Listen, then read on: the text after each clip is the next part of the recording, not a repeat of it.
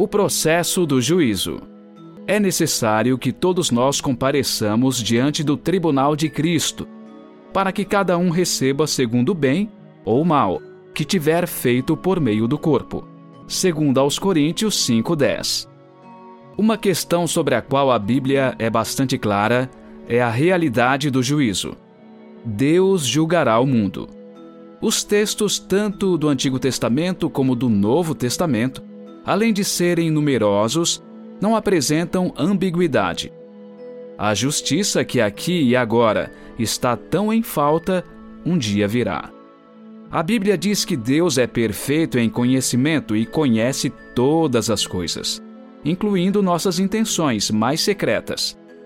Podemos nos esconder de tudo e de todos, mas nada está escondido de Deus. O que isso sugere é que ele não precisa de um julgamento para conhecer a vida de cada pessoa. Os juízos divinos são, na verdade, uma adaptação divina, feita por causa de suas criaturas, tanto as do céu quanto as da terra.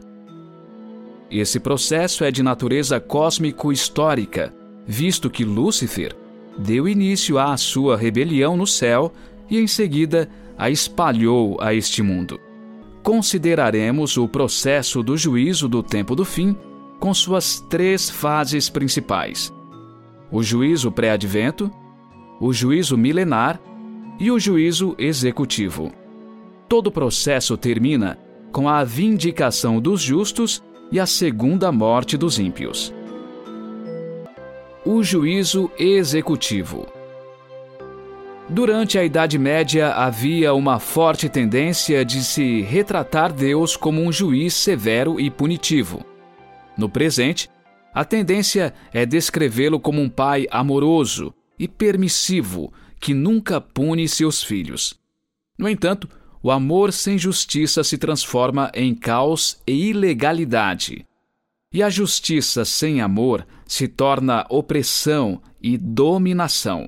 O processo do juízo divino é uma mistura perfeita de justiça e misericórdia, ambas derivadas de seu amor incondicional. O juízo executivo é a intervenção divina punitiva final e irreversível na história humana. Julgamentos punitivos limitados ocorreram, por exemplo, na expulsão de Satanás e seus anjos rebeldes do céu na expulsão de Adão e Eva do jardim do Éden, no dilúvio, na destruição de Sodoma e Gomorra, na morte dos primogênitos no Egito e na morte de Ananias e Safira. Portanto, não é surpresa que haverá um juízo executivo dos ímpios também no final da história humana. Ouça 2 Pedro 2, de 4 a 6. Pois Deus não poupou anjos quando pecaram, mas lançando-os no inferno, prendeu-os com correntes de escuridão, reservando-os para o juízo. E ele não poupou o mundo antigo, mas preservou Noé, pregador da justiça, e mais sete pessoas, quando fez vir o dilúvio sobre o mundo de ímpios. E reduzindo a cinzas as cidades de Sodoma e Gomorra, condenou-as à ruína completa, tendo-as posto como exemplo do que viria a acontecer com os que vivessem impiamente. Segunda Pedro 3, de 10 a 13. Porém o dia do Senhor virá como um ladrão. Naquele dia os céus passarão com um grande estrondo e os elementos se desfarão pelo fogo. Também a terra e as obras que nela existem desaparecerão. Uma vez que tudo será assim desfeito, vocês devem ser pessoas que vivem de maneira santa e piedosa, esperando e apressando a vinda do dia de Deus. Por causa desse dia, os céus incendiados serão desfeitos e os elementos se derreterão pelo calor. Nós, porém, segundo a promessa de Deus, esperamos novos céus e nova terra, nos quais habita a justiça. Pergunta 4 como esses textos nos ajudam a entender a natureza do juízo executivo. Como sugerem a ideia da conclusão do juízo em oposição à sua continuidade para sempre, o que seria uma perversão da justiça e não uma expressão dela? Ellen White escreveu, abre aspas, A bondade e longa tolerância de Deus, sua paciência e misericórdia, exercidas para com seus súditos, não impedirão de punir o pecador que se recusou a ser obediente aos seus requisitos. O ser humano, um criminoso contra a santa lei de Deus, perdoado apenas por meio do grande sacrifício que ele fez ao dar seu filho para morrer pelos culpados, porque sua lei era imutável, não dará ordens a Deus. Fecha aspas. Deus fez tudo o que poderia ter feito para salvar a humanidade da perdição eterna, mesmo com grande custo para si mesmo. Os perdidos fizeram escolhas que os levarão a esse final infeliz. A ideia de que o juízo sobre os perdidos, mesmo a aniquilação destes, em oposição ao tormento eterno, vai contra o caráter de um Deus amoroso, é errada. É o amor de Deus, e o amor de Deus somente, que também exige justiça. O que a própria cruz nos ensina sobre o que Deus estava disposto a fazer para salvar? O juízo milenar.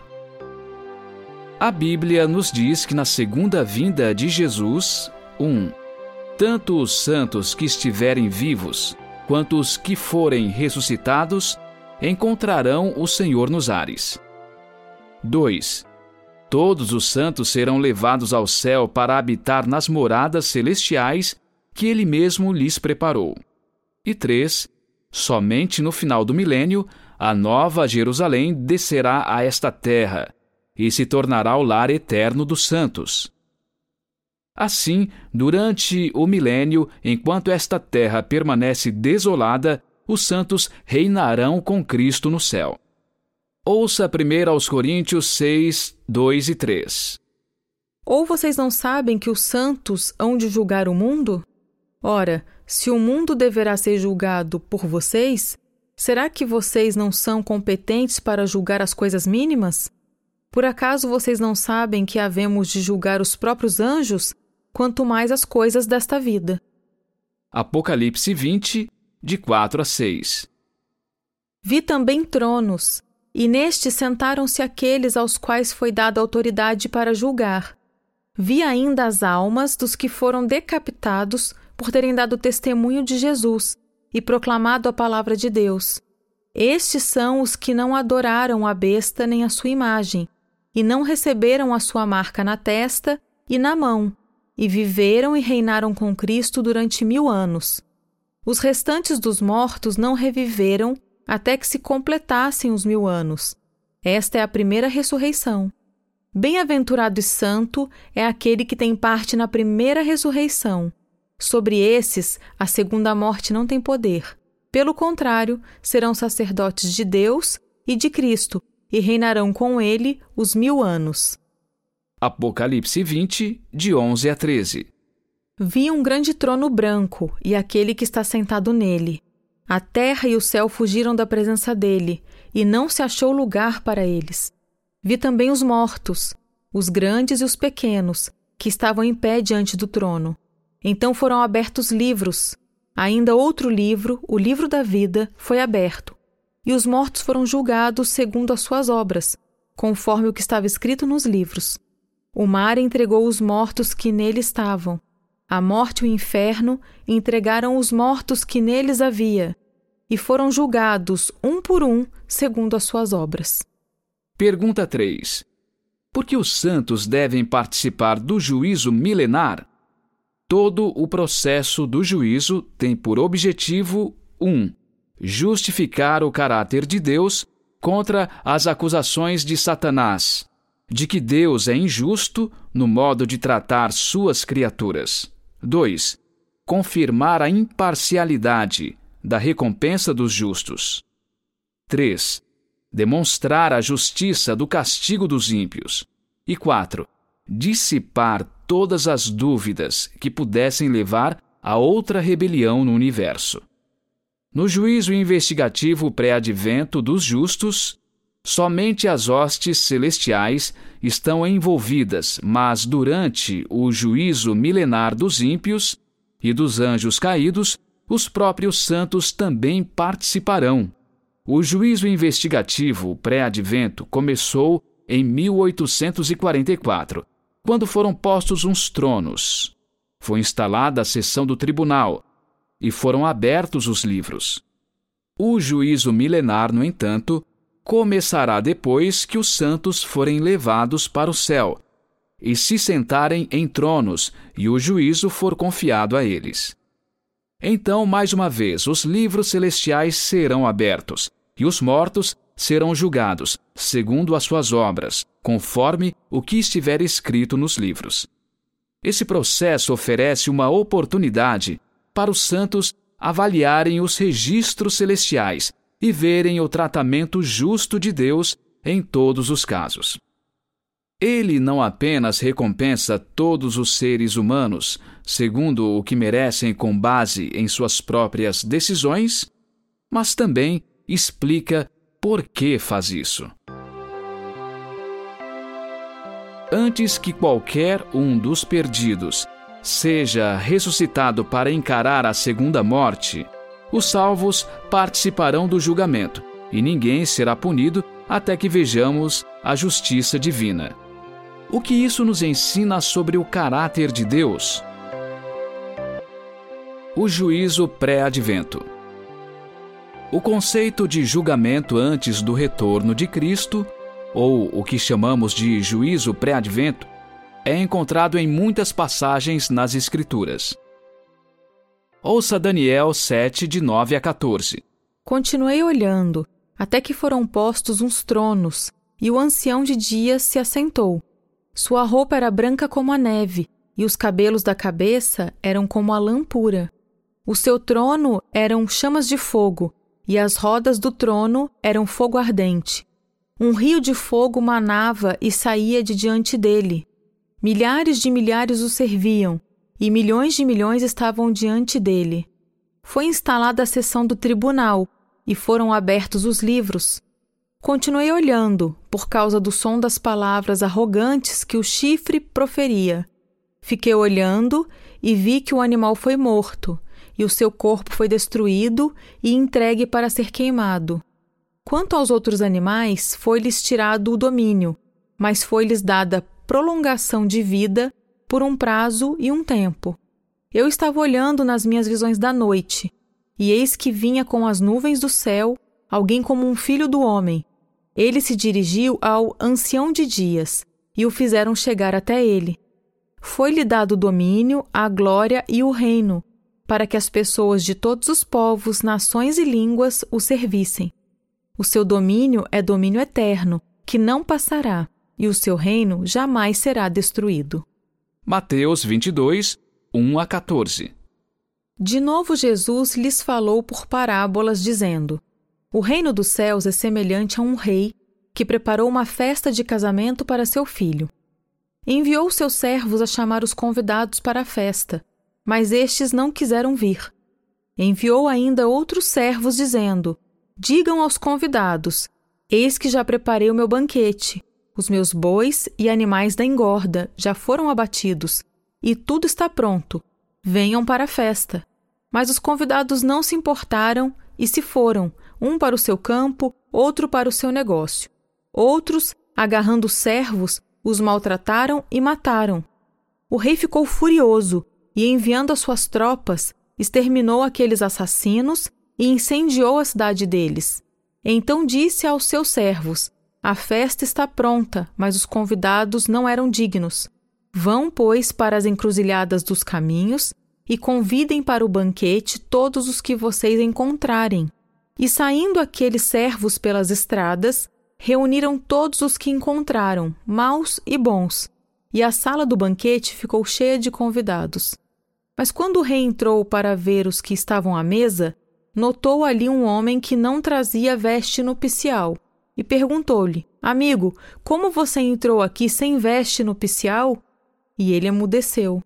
Então o rei ordenou aos serventes: Amarrem os pés e as mãos dele e atirem-no para fora, nas trevas. Ali haverá choro e ranger de dentes, porque muitos são chamados, mas poucos são escolhidos.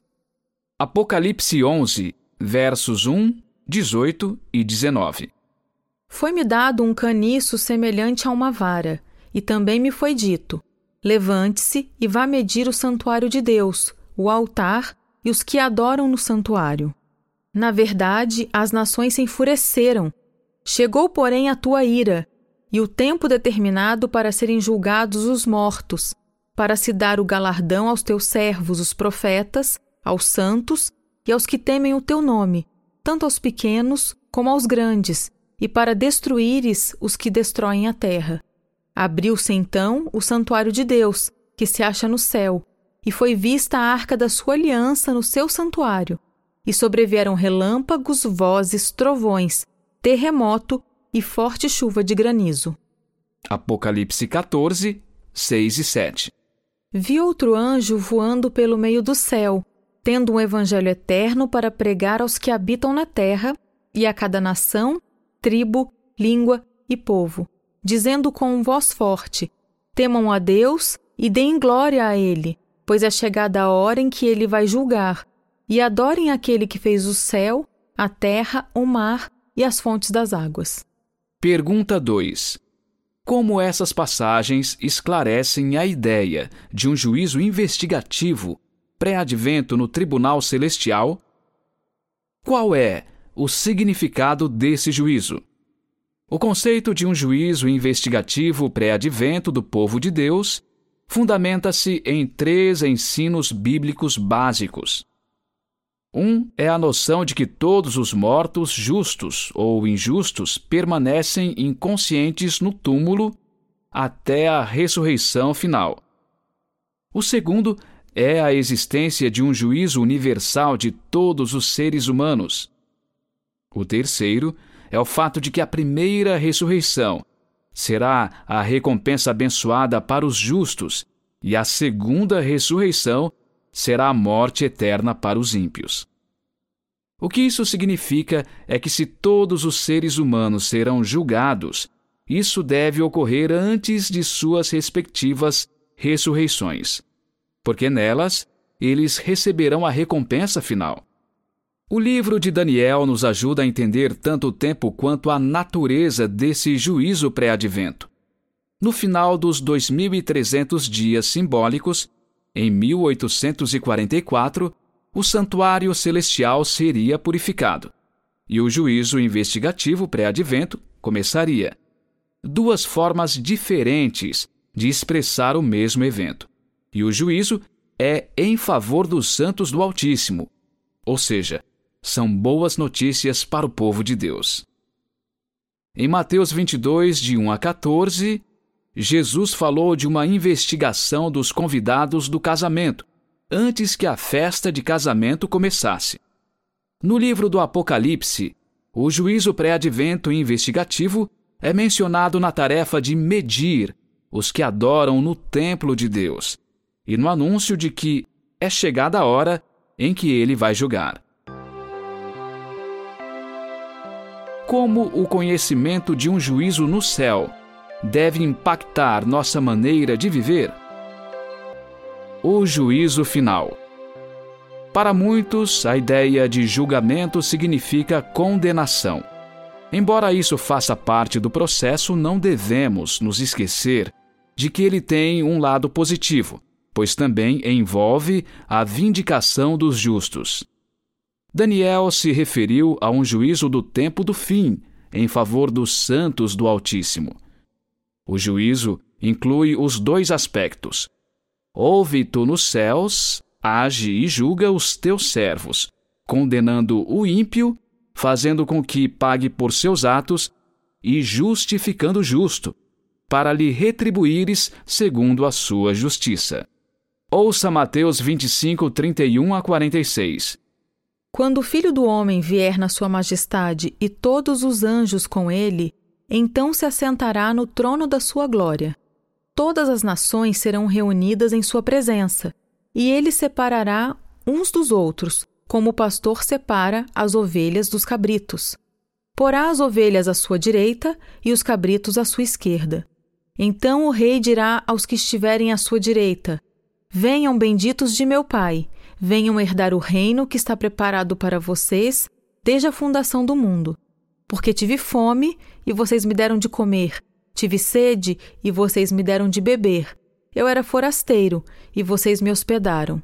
Eu estava nu e vocês me vestiram, enfermo e me visitaram, preso e foram me ver. Então os justos perguntarão: Quando foi que vimos o Senhor com fome e lhe demos de comer, ou com sede e lhe demos de beber?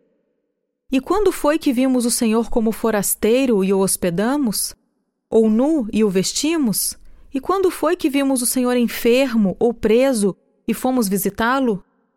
O rei respondendo lhes dirá: Em verdade lhes digo que, sempre que o fizeram a um destes meus pequeninos irmãos, foi a mim que o fizeram.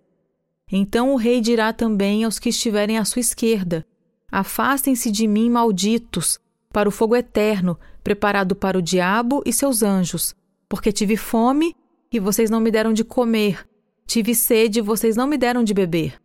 Sendo forasteiro, vocês não me hospedaram, estando nu, vocês não me vestiram.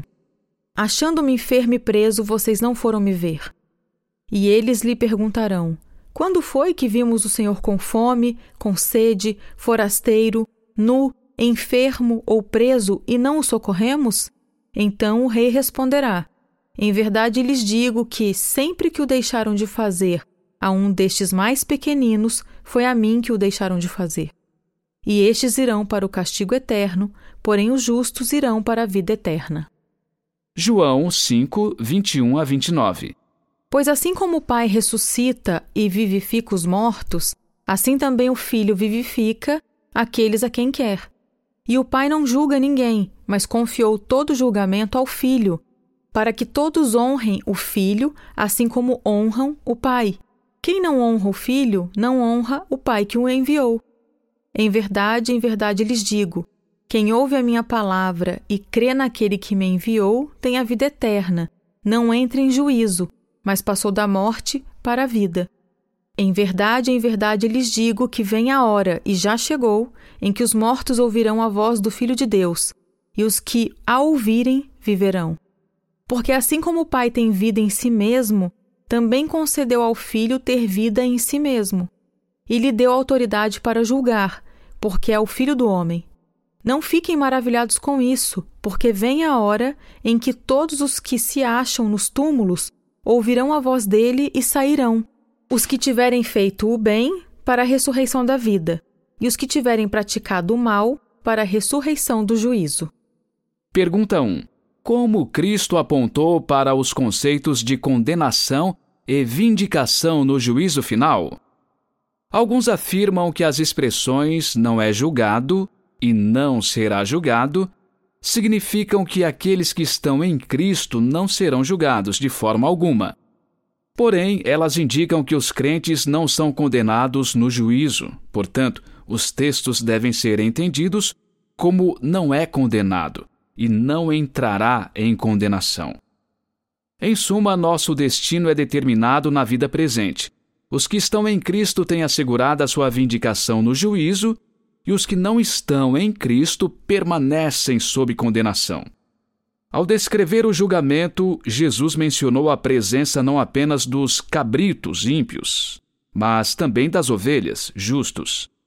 É necessário que todos nós compareçamos diante do tribunal de Cristo para que cada um receba segundo o bem ou o mal que tiver feito por meio do corpo. Ao refletir sobre o juízo, devemos ter em mente que somos salvos pela graça, justificados pela fé e julgados pelas obras. A base do juízo é a lei moral, resumida nos Dez Mandamentos. As obras são evidências externas da genuinidade da experiência salvífica e, consequentemente, serão avaliadas no juízo. Lembre-se, não existe um decreto divino arbitrário que eleja alguns para a salvação e outros para a perdição. Cada um é responsável por seu próprio destino. No fim, o juízo não é o momento em que Deus decide nos aceitar ou rejeitar, mas o momento em que Ele indica qual é nossa escolha final. Se o aceitamos ou não, uma escolha manifestada pelas nossas obras ao longo do tempo. A segunda morte. Deus está conduzindo a história humana em direção ao seu clímax no tempo do fim. No final do milênio, todos os ímpios mortos serão ressuscitados para receber a sentença punitiva final.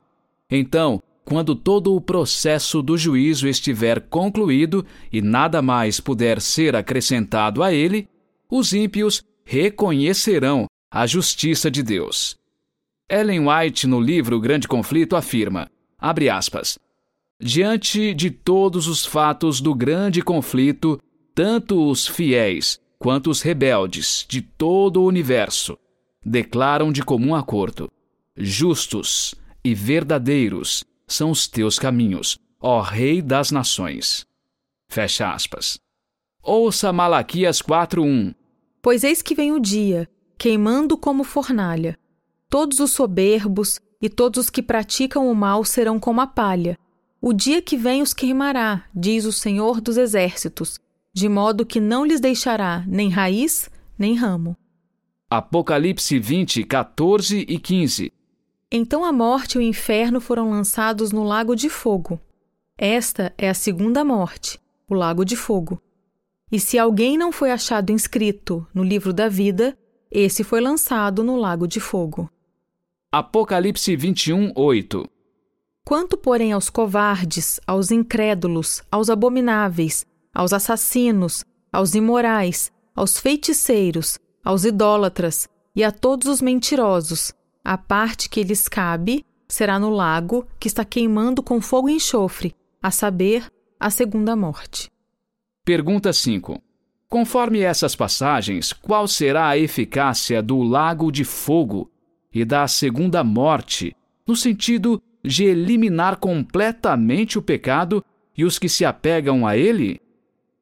A destruição final de Satanás e seus anjos e de todos os ímpios purificará o universo do pecado e de suas consequências. E contudo, mesmo a destruição final dos ímpios é um ato de amor de Deus, não apenas pelos santos, mas também pelos próprios ímpios. Eles preferem morrer a viver na presença de Deus, que é um fogo consumidor para o pecado. Em O Grande Conflito lemos, abre aspas, almejariam fugir daquele santo lugar. Receberiam alegremente a destruição, para que pudessem se esconder da face daquele que morreu para redimi-los. O destino dos ímpios é determinado por sua própria escolha. Sua exclusão do céu é fruto da própria decisão deles e será um ato de justiça e misericórdia da parte de Deus. Fecha aspas. Assim, a aniquilação final do pecado e dos pecadores, em contraste com a teoria antibíblica do sofrimento eterno no inferno, é uma punição justa e proporcional para o mal cometido.